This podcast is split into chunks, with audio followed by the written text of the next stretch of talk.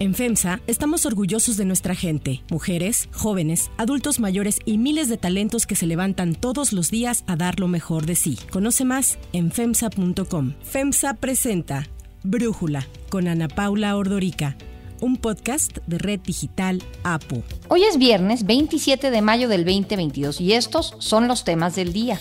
López Obrador definirá hoy si asiste o no a la cumbre de las Américas. Cuba dice que pase lo que pase, no irá y Estados Unidos confirma que no invitará a Venezuela ni a Nicaragua.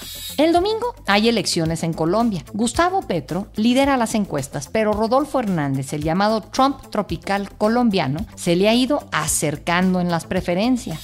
Justin Timberlake vende su catálogo musical en más de 100 millones de dólares. Pero antes vamos con el tema de profundidad nosotros ofrecemos el asilo y estamos a favor de que se le libere porque es un perseguido político. El presidente Andrés Manuel López Obrador reafirmó así su oferta de asilo político a Julian Assange, programador y periodista australiano, creador del sitio Wikileaks, que expuso ilegalidades de varios gobiernos, en especial del estadounidense. En 1999 Assange registró el dominio de wikileaks.org, aunque comenzó a utilizarlo hasta el 2006, que convirtió su sitio en un lugar que pensó fuera seguro para las personas que quisieran denunciar difundiendo documentos secretos, ya que las filtraciones no podían ser rastreadas. La primera publicación en Wikileaks fue la decisión de rebeldes somalíes para asesinar a funcionarios de su gobierno. En 2010 expuso, entre otras cosas, el abuso que realizó Estados Unidos en las guerras de Afganistán e Irak. Por ejemplo, publicó un video del 2007 en el que se ve un helicóptero estadounidense disparando a civiles en Irak. A finales del 2010, en conjunto con otros cinco diarios, entre ellos el New York Times, El País y The Guardian, filtraron documentos diplomáticos del Departamento de Estado norteamericano en donde donde se pudo ver el tejemaneje de los embajadores y lo que le reportaban de regreso al gobierno estadounidense que dejaban, cuando menos, mal parado a los diplomáticos. Desde entonces, Julian Assange se volvió uno de los principales enemigos del gobierno estadounidense. Además, ese mismo año, el gobierno sueco emitió una orden de detención europea contra Assange por los presuntos delitos de violación y acoso sexual.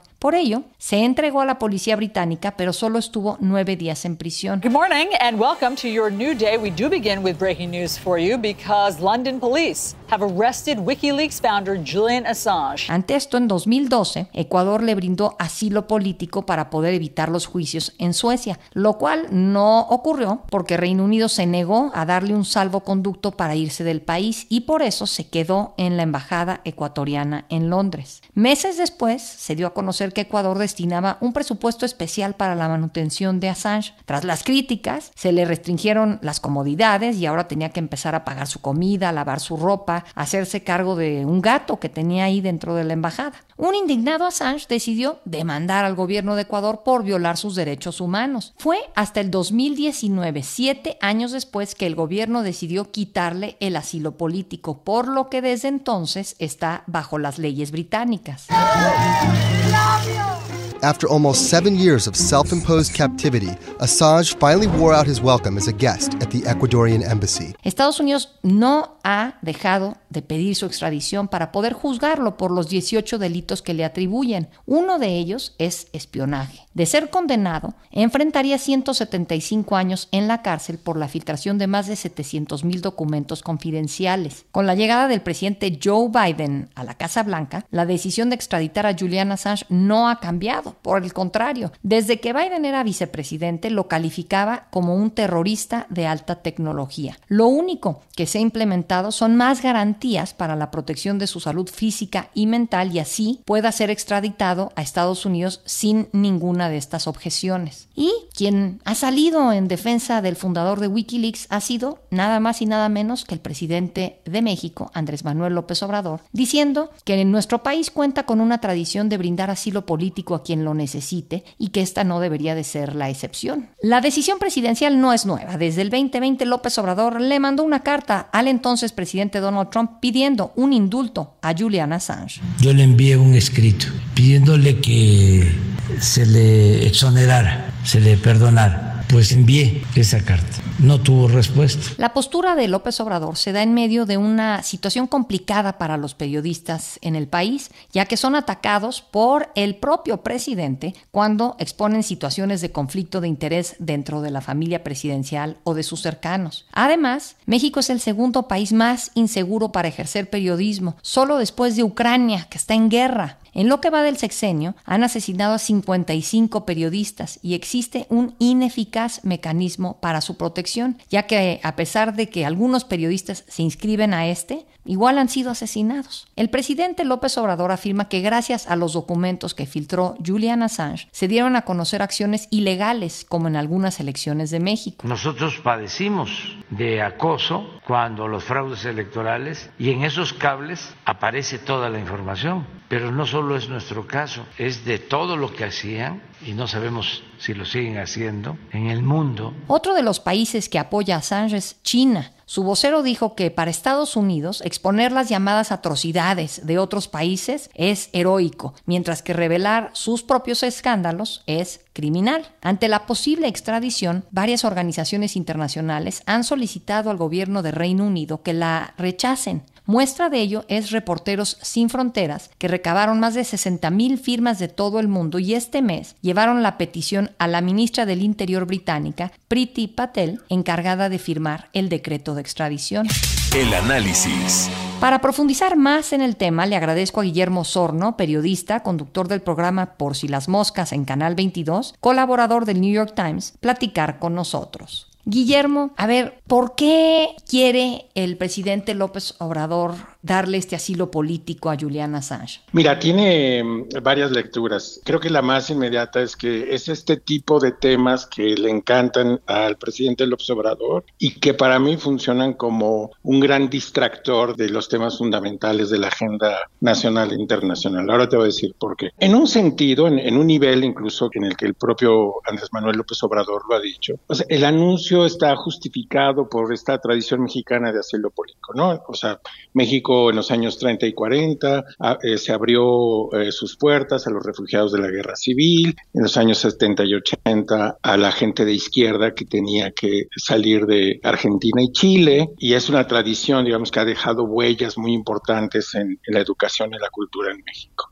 Pero en el caso de Assange, creo que abre otros frentes, porque en primer lugar pone un obstáculo en la relación con Estados Unidos, que me parece innecesario convocar ese obstáculo en una relación de por sí ya muy compleja, llena de una enorme cantidad de temas, de migración, de economía, comercio, en fin, e incluso eh, temas hemisféricos que están ahorita en cuestión. Bueno, pues pone un elemento más de tensión ahí. Y por otro lado, pues la verdad es que echa luz sobre el pobre desempeño del propio presidente en materia de protección a periodistas y libertad de expresión en, México. Creo, eh, digamos, teniendo esto en cuestión, que la oferta suena menos a un gesto humanitario que un mensaje, por ejemplo, a sus bases. ¿Es propaganda? Me suena un poco a propaganda, un poco a afianzar la identidad con sus bases. Eh, los seguidores de López Obrador pues aplauden muchísimo la, esta frialdad que tienen con Biden, el cuestionamiento que hace de la cumbre de las Américas, el apoyo a Cuba, el embate a la Organización de Estados Americanos.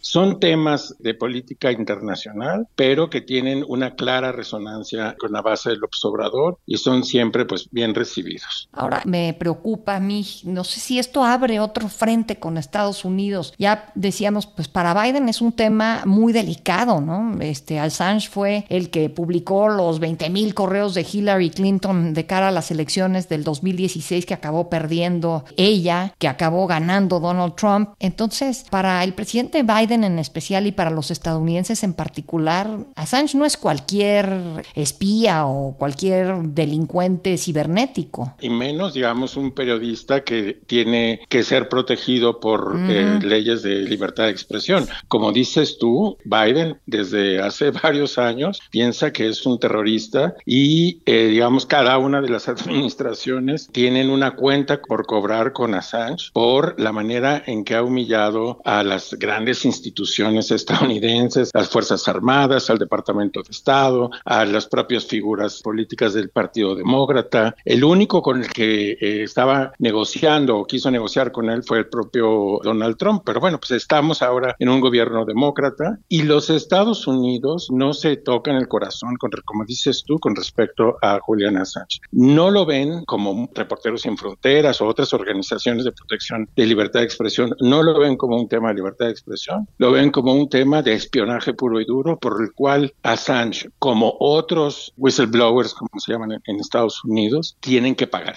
Conocemos otros casos de filtradores de documentos a la prensa que han pagado con la cárcel penas durísimas por haber hecho este asunto. Bueno, entonces si eso es fundamental para los Estados Unidos y para el gobierno de Biden, ¿por qué poner este tema en una agenda pues de por sí compleja? Y la otra es en qué se beneficia México. ¿Cuál es el beneficio para nuestro país de este asunto? No, me cuesta trabajo verlo. Sí, ahora conociendo un poco cómo son estas cosas, ¿tú crees que el gobierno británico permita que México le otorgue este asilo a Julian Assange? Pues, o sea, también se ve un poco remoto, ¿no? Porque en realidad, pues, eh, de nuevo, pues el gobierno británico también tiene una relación estratégica con, el gobierno de Estados Unidos. Ahora, como también lo mencionas, pues la decisión que además eh, entiendo que se tiene que tomar ya de eh, ministro del, Interior, pues con respecto de si manda a Assange a Estados Unidos o no. Se ve difícil que lo extraditen a México, porque bueno, pues es una operación internacional que también comprometería la propia relación de Gran Bretaña con Estados Unidos. Y eso lo debe de saber el presidente, ¿no? Lo único que te digo es, eh, para repetir, creo que tiene eh, atractivo para los seguidores de López Obrador, pero no le veo ninguna otra ventaja. Por el contrario, que nos hace pensar también pues, en los casos de los periodistas mexicanos. Estamos en una verdadera crisis de asesinatos a periodistas mexicanos. Ejercer el periodismo en este país es un problema, es un asunto de vida o muerte. Y como decía también en ese artículo del New York Times, bueno, que el tema de los periodistas y los asesinatos pues, es difícil de solucionar pronto, pero tal vez habría que escoger algún caso, digamos, de relevancia internacional, como el caso de Lidia Cacho, ¿no? Ella está exiliada en, España y aunque el gobierno de México pidió perdón por los abusos que el Estado mexicano cometió contra Lidia Cacho, pues la verdad es que Lidia Cacho no puede regresar a México y sigue allá. Es un caso de relevancia internacional, sería tan vistoso como, cierto sentido, como el de Julián Assange, pero pues eso pues no está tampoco en la agenda el interés del presidente. ¿no? Guillermo Sorno, muchísimas gracias por platicar con nosotros y darnos tu análisis.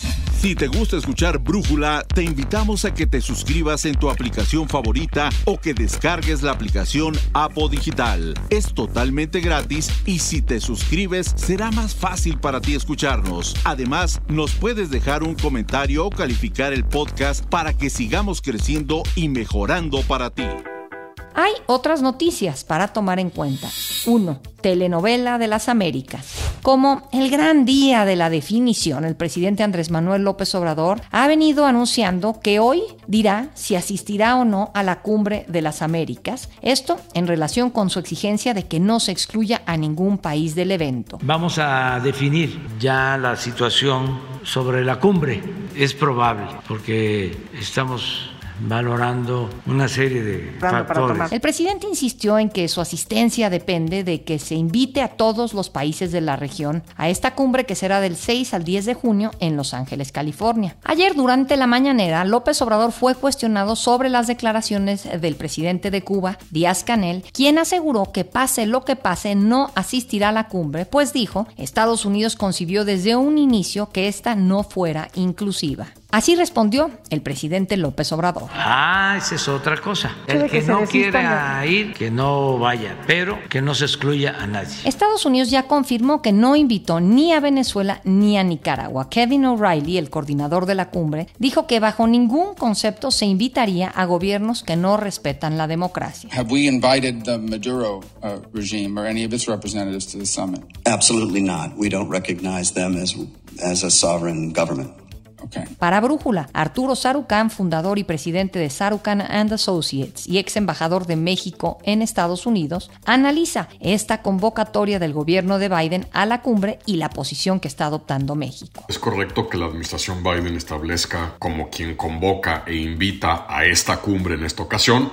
El país que le toque la próxima vez tomará sus propias decisiones sobre a quién invitar o no invitar. Me parece que en este contexto de gradación, erosión democrática, democrática en la región, Cuba, Venezuela, Nicaragua, pero pues también hay que ver lo que está pasando en Brasil, hay que ver también lo que está ocurriendo al interior de México con la creciente erosión de pesos y contrapesos y la autonomía de las instituciones, de reguladores, de organismos autónomos. Me parece correcto que, eh, basado en la Carta Democrática Interamericana, firmada por todos los países con excepción de Cuba en el 2001, que haya un, un umbral mínimo de quienes deben estar discutiendo temas que son fundamentales para el futuro de la región. Y el tercer tema evidentemente es si la posición mexicana es la correcta o no. Y yo evidentemente considero que es incorrecta, primero porque México al arropar a regímenes como Venezuela, Nicaragua y Cuba está tomando partido por regímenes o autoritarios o que han reventado la democracia. Segundo porque pues, resulta que el primer socio comercial de Estados Unidos se llama México, resulta que tenemos una frontera de 3.000 kilómetros con Estados Unidos, resulta que tenemos a 11 millones de mexicanos, de los cuales 5 millones son indocumentados, comerciamos 1.5 mil millones de dólares al día entre ambos países, claramente México debe abonar su relación con Estados Unidos, el presidente López Obrador ha emboscado diplomáticamente a Biden, públicamente amenazar con boicotear la cumbre si estos tres países no son invitados, eso no se le hace a un homólogo y mucho menos al homólogo de la relación diplomática bilateral más importante que tiene México.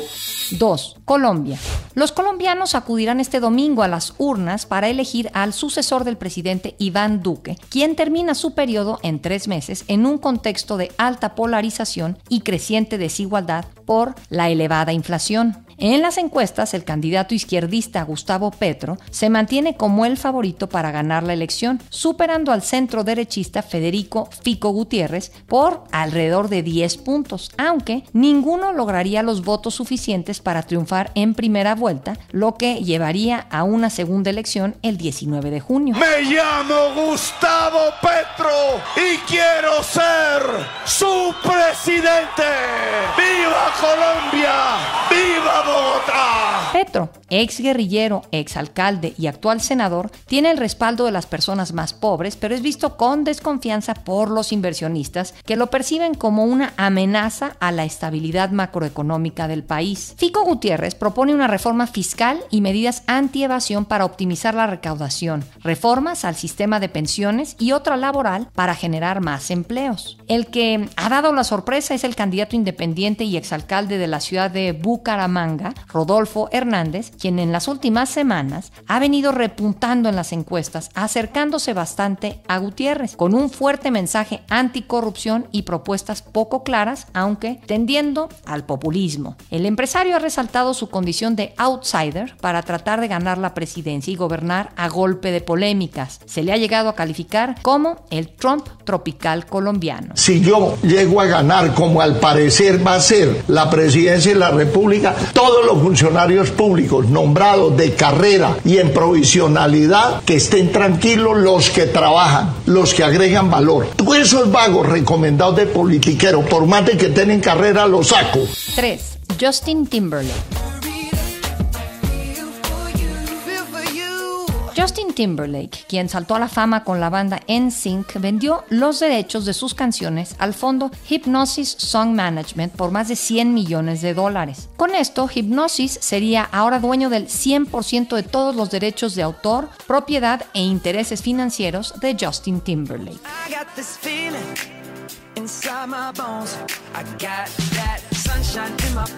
Timberlake se suma así a la larga lista de artistas que han vendido sus catálogos en una industria dominada cada vez más por el streaming. Con estos acuerdos, los artistas reciben el dinero que su música puede generar en el futuro, con lo que aseguran ingresos pese a tener proyectos detenidos o no poder salir de gira por cuestiones como la pandemia.